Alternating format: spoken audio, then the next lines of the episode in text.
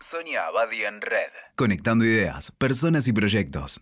Hoy les quiero hablar de cuando todo es demasiado. De nuestra voracidad.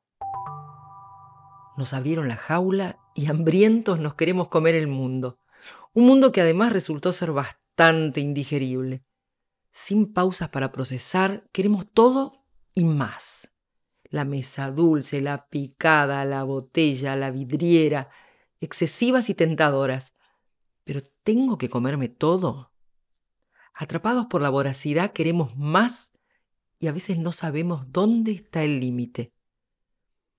Leí una vez una nota, no puedo confirmar la fuente, pero me encantó y me hizo pensar. Trata de una tribu de indígenas del Amazonas que se alimentan de pequeños monos, los que abundan en esa región. La estrategia para atraparlos es un señuelo muy original. En una vasija de barro de boca angosta, colocan una banana entera y la cuelgan de un árbol. El monito curioso descubre el alimento y mete la pata intentando agarrarlo. Por supuesto, cuando intenta sacar la mano aferrada a la banana, le resulta imposible. Lo sorprendente es que no se le ocurre soltar la banana y liberarse, ya que no quiere abandonar su presa. Varias horas después, junto a la vasija, agotado y ya sin fuerza para huir, es atrapado por los cazadores. Quizás sea un mito, pero en todo caso es una metáfora interesante de cuánto nos cuesta a veces soltar algo que nos tienta, aun si es para salvar la vida. Y hablando de animalitos, se dice que el pavo, si pensara como un humano, se siente privilegiado por recibir tanto alimento, y no tiene el registro de que pronto estará en el plato navideño. Y si seguimos con la fauna, también se dice el pez por la boca muere, que en el caso del pez se refiere a tragarse el anzuelo, ilusionado con la carnada que lo recubre. Pero en nosotros, los humanos, ese dicho se refiere a la verborragia, hablar demasiado, contar cosas que deberían callarse, exponer su privacidad o molestar con su exceso de palabras siempre creyendo que si cuento más cosas voy a despertar más interés.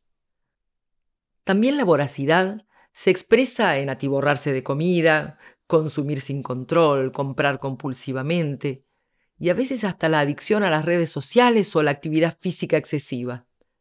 Se trata de un impulso inmanejable e insaciable que nos lleva a una permanente insatisfacción, ya que nada es suficiente. A veces termina siendo un engaño cuando nos hace creer que nos estamos superando porque el ideal es siempre ir por más. Sin embargo, termina causando estragos en nuestra vida y en la de los que nos rodean. Sin hablar de esas personas tan voraces de poder, de dinero, de influencia sobre los otros, que terminan siendo depredadores.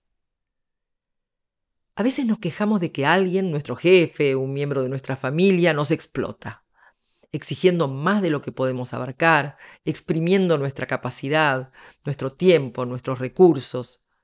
Pero en este caso se trata de una autoexplotación, que tiene mucho de ego y bastante de ingenuidad. Si hago más, voy a llegar más lejos, más rápido, y voy a lograr todo lo que quiero. En ese intento buscamos acaparar lo que encontramos o lo que buscamos, a veces sin estar seguros de que lo necesitamos de que nos va a hacer bien. Sabemos lo que es dañino y nos hace mal, pero cuando abusamos de lo bueno, perdemos los límites, nos exponemos al exceso y lo que es más grave, dejamos de disfrutar nuestra vida.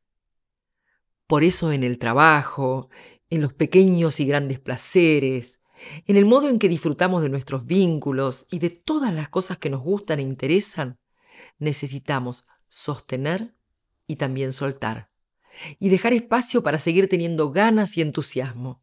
Cuando abrimos la mano, no solo ganamos libertad, sino que estamos disponibles para seguir recibiendo. Escuchaste Sonia Abadi en Red. WeToker. Sumamos las partes.